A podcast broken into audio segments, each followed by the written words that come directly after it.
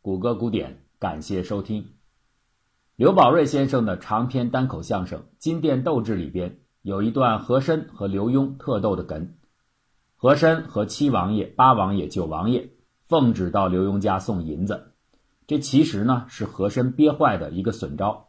没想到众人一进刘墉家门，就反被罗锅用一把立在墙边的破椅子讹走了九王爷一大笔钱。接着刘墉端上来几盆山东鲜枣，说是招待贵客。左右提着小心的和珅，料想吃几个枣子不会有事儿，端起盘子一顿足吃。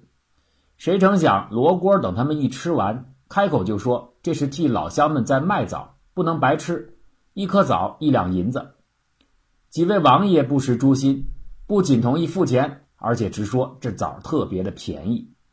吃瘪的和珅突然想起了一个绝妙的搪塞借口，说：“刘中堂。”这枣让我们买到没问题，只是您来看，十方才您也没有讲明在先，我等众人风卷残云，吃的一颗不剩，这也分不出个个数来，到底谁吃了几个枣没曾记下，如何付账啊？和珅还没来得及得意，罗锅子立马接道：“啊，何中堂，您曾记得我刚才递给王爷跟您几个盘子来着，让你们放枣核、残渣？啊，对呀，没错啊，行了。”那把几位的盘子拿过来，咱一数这壶，不就有数了吗？对我们今天要说的就是数壶的事儿，但这回不是段子，是真事儿。二零一二年六月的一天，巴西圣保罗国际机场海关检查人员迎来了一位奇怪的旅客。当他把携带着的两个沉重的大箱子放到 X 光机过检时，所有的人都傻眼了。箱子里边没有任何的衣服、洗漱用品，只有二十多个奇怪的袋子，里边显示出也不知道是什么样的形状任意的斑块漂浮在某种液体当中。检查人员要求这个女士打开箱子，他们怀疑这是走私的奶酪，没想到女士一听，镇定地说：“这不是奶酪，只是些大脑。”哎，听到这儿，千万别和当时那些检查人员一样感到大脑暴击啊！是的，这些袋子里确实是各种各样动物的大脑。这位女士并非他人，她是著名的巴西脑神经科学家艾库兰诺·赫泽尔。她日常工作的一项主要内容就是收集不同物种的大脑样本，从常见的鸽子、老鼠到稀有的树袋鼠、塔斯马尼亚袋獾，大到非洲象，小到蜜蜂等等等等。十几年中，他找到的样本超过一百三十多种。这一次，他刚从非洲回来，又采集到了羚羊、狮子、长颈鹿等多种新品，打算补充自己的实验室库存，却在检查时被不明就里的机场工作人员盘问。在查看了赫泽尔随身携带的大量论文和法律文件之后，他最终被放行。这样的周折当然是值得的。要知道，赫泽尔在神经科学方面至今做出的颇具革命性的贡献。这个工作的重要基础就来自于这些特别的奶酪一样的大脑，和传统上其他研究者保存大脑组织的方式都不一样。赫泽尔前所未见的把他的大脑标本都处理成了一种浓稠的浆液状的混合体形态，也许说它们像豆腐脑更为贴切。查理布鲁克撰写的《黑镜》系列是一部极为成功的电视剧，大量的超现实桥段。因萃取了最新科学进展或假说，看起来很过瘾。黑色博物馆一集，编者杜撰的神经医生开发出许多怪诞的意识沉浸和体验工具，向外推销。这其中啊，引用的部分科学背景的介绍是高度顶新的。直到一个古老的俗套性的说法出现：人类的大脑只使用了大约百分之四十。一个顶尖聪明的人物。只开发出其大脑的一个很小比例，就取得辉煌的成就，以此证明人类大脑的潜力巨大。这是一条广为流传、超过了一个多世纪的魔音。此类说法当中，最常见的比例是百分之十，最广泛的被提到的代言人是爱因斯坦。所以啊，这个现象甚至拥有着自己的专用称谓——大脑百分之十传说。在科学共同体当中。所谓的百分之十传说早已被多次澄清。研究者甚至认真追溯了可以找到的一些文献资料，尽量还原出了这条魔音演化的时间线。比如，这个说法最早的源头可能是来自于哈佛心理学家威廉·詹姆斯和鲍里斯·西迪斯。这两个人很有意思。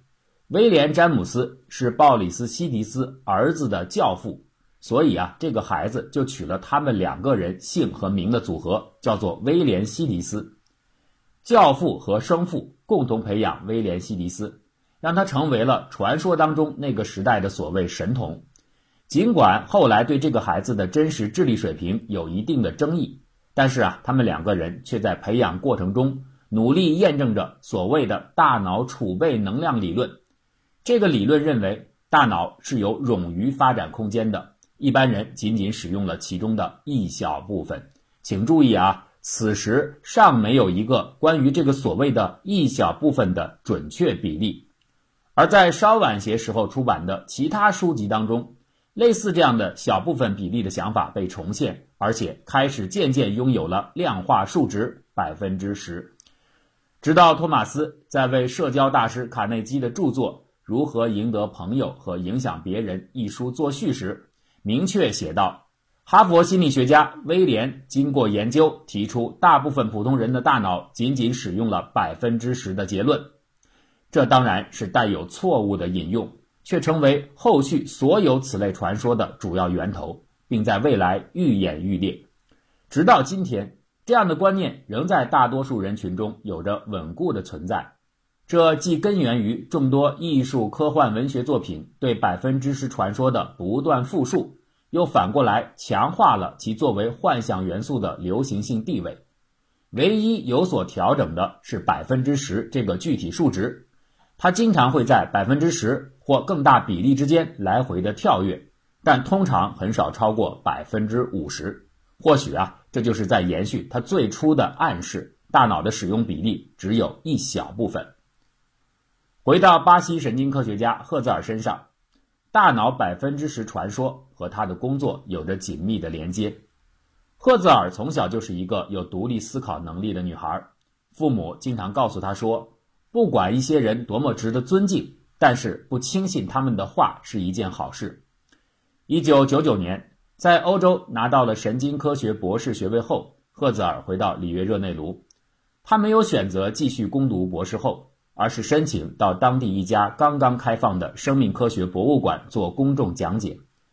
他接到的第一批任务是调查里约老百姓对大脑的基本知识的概况，比如说意识是不是依赖于大脑而产生，药物能不能在生理上改变大脑等等。趁着这个机会，赫泽尔注意到了大部分的普通居民对所谓的大脑百分之十传说都深信不疑。即便是在那些受过大学教育的人群中，也有高达百分之六十的人支持这种说法。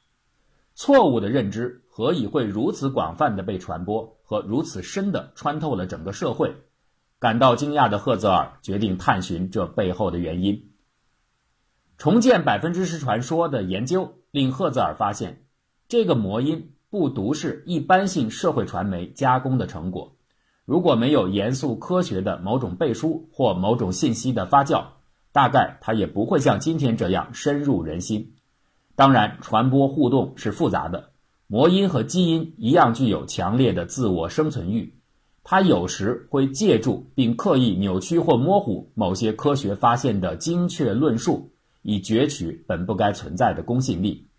另一方面，科学认识的渐进性。意味着有些研究成果它本身是阶段性的，随着知识的积累和深入，一些早先的结论将会被汰换。然而，盲目的社会集体意识却会对暂时性认知缺乏科学共同体所拥有的警惕与谨慎。百分之十大脑传说从威廉·詹姆斯的研究结论被错误引用开始，到了三四十年代，另外一位颇具开创性的心理学家卡尔拉什利。他的发现似乎又提供了某种新的证据，它可以挖掉老鼠大脑的一大部分，却不会严重损害老鼠穿越迷宫的能力。然而啊，为这个传说提供最有力的科学支撑的，还得说是在神经科学早期教科书中曾被广泛引用的一项解剖实验的数据。在人类大脑之中，神经胶质细胞的数量大约是神经元数量的十倍。时至今日，人们已经弄清了，神经胶质细胞和神经元一样重要，二者都在脑活动中起到了核心作用。胶质细胞不仅促进放电和化学传递，还负责清除细胞的碎屑，维护和修复受损脑细胞，并且指导新的神经回路的生长。但是啊，在早先，神经胶质细胞被认为在脑神经活动中并不承担实质性的功能。它所起到的作用，相当于建筑工人使用的支撑脚手架。照此理解啊，有用的神经元细胞似乎就真的只占到了全体脑细胞的百分之十。直到上个世纪五六十年代，这样的数据还在教科书和不少论文当中被采用。这或许有助于建立这样的一种印象，即大脑只有百分之十的有效成分，尽管。这和大脑百分之十传说当中提到的大脑只发挥出了百分之十潜力的论述其实并不一致，但是社会意识却往往会不加审辩的偏转运用印象性的认知。问题是啊，即便是这样的偏转证据，所谓神经胶质细胞和神经元数量的比例是十比一，这个数据是准确的吗？它究竟是怎么得出来的？较真儿的赫泽尔和研究伙伴。内华达大学医学院的教授克里斯多弗·巴特雷一起进行了详细的文献检索。他们发现，十比一这个比例最初来自于五六十年代的几位科学家。他们当时对大脑的一些局部区域进行了解剖，发现胶质细胞的出现几率是神经元的大约十倍。然而啊，他们的研究标的是局部区域，在这些地方。胶质细胞相较于神经元细胞浓度本就偏高，这当然不具备全脑的代表性。可是接下来的几十年当中，很多研究扩大引用了这些数据，贸然的将其外推到整个大脑的情形。局部样本数据未经证实的扩大，并没有被很多科学家注意到。就这样，类似的引用开始越来越多。三人成虎这样的重复即证明的强大群体心理规律，更加削弱了人们关注到那个源头性错误的可能。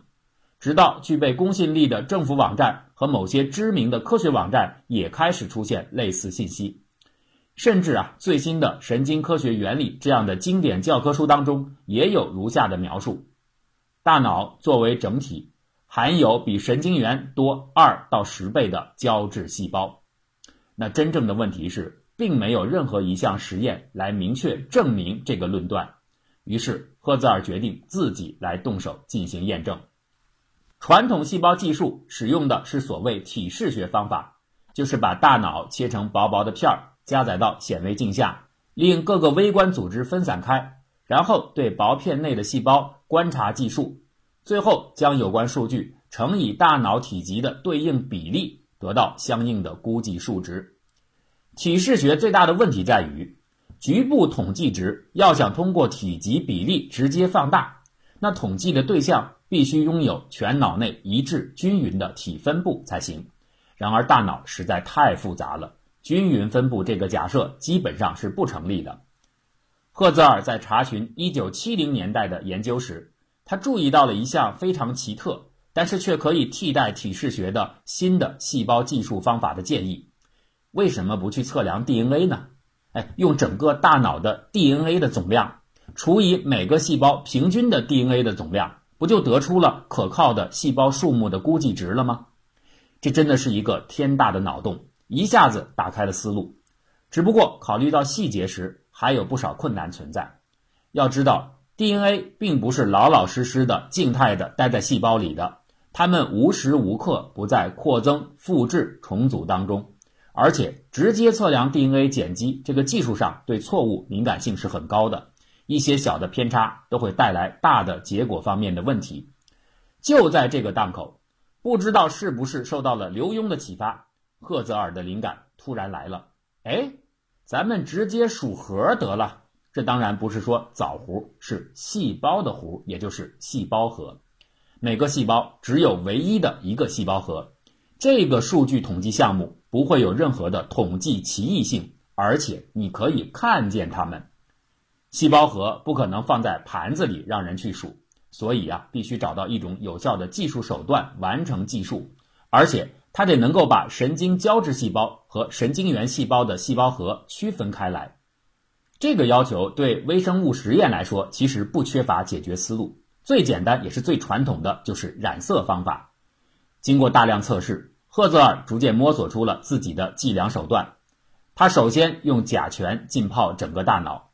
这个步骤呢是强化细胞核的核膜，保证后续步骤当中细胞核的完整性。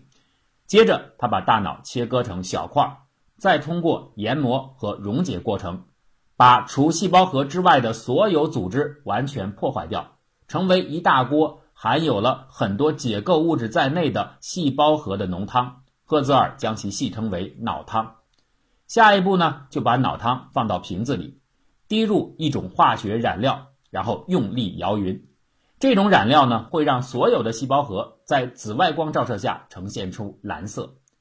之后呢再滴入另外一种化学染料，它呢只会挑选出神经元细胞核作为对象，令其闪耀出红色的辉光。最后一步，只要舀出一勺加工好的脑汤，放到载玻片上，从显微镜的镜头看下去。这个红蓝相间的光线，就如同精彩绝伦的宇宙星空的图像，美艳而清晰。至此啊，你只要取出几个不同地方的样本，认真的统计红蓝细胞核的比例，那最终的整体估计值就会立刻得出。把大脑变成豆腐脑，直接数里边的核，这就是赫泽尔出色工作的全部奥秘。这锅摇匀了的脑汤。把所有的大脑结构的复杂性全部抹平掉，问题就这样迎刃而解。说起来虽然很轻松，但是啊，在技术问题的背后，真实的人的遭遇却还要曲折一些。你想想看，一个年轻女性神经科学研究人员初出茅庐，竟然就要用一种不可思议的、看起来是破坏式的方法，挑战一个一个多世纪以来一直存在的经典做法。这当然会遭到相当程度的质疑。加拿大埃伯塔省埃斯布里奇大学的进化神经科学家安德鲁伊瓦努克回忆说：“最初，我和每个人一样，都共享着同样的观点。这太疯狂了，这可能行不通。把整个大脑搅拌，然后整出神经元的数量，这是几个意思？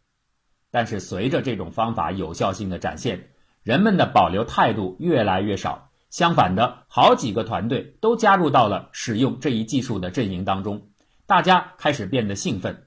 这个方法管用，毫无疑问是管用的。伊瓦努克说：“这比传统的法子快了几十万倍。这意味着我们可以快速的比较不同物种的大脑，看看是什么让人类的大脑与众不同，或是并无不同。”随着脑汤技术的深入应用，赫泽尔对比了八十多种不同动物的脑部，结果。发现传统的许多关于大脑的认识都是有问题的，比如说，大体积的大脑并不总比小体积的脑含有更多的神经元，因为这同时还和神经元的密度有关。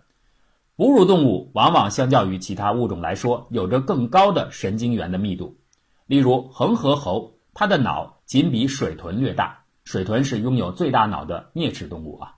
但是啊，前者神经元的数量却超过了后者的六倍以上，这说明哺乳动物的脑芯片的制成水平比啮齿动物要高出好几个档次。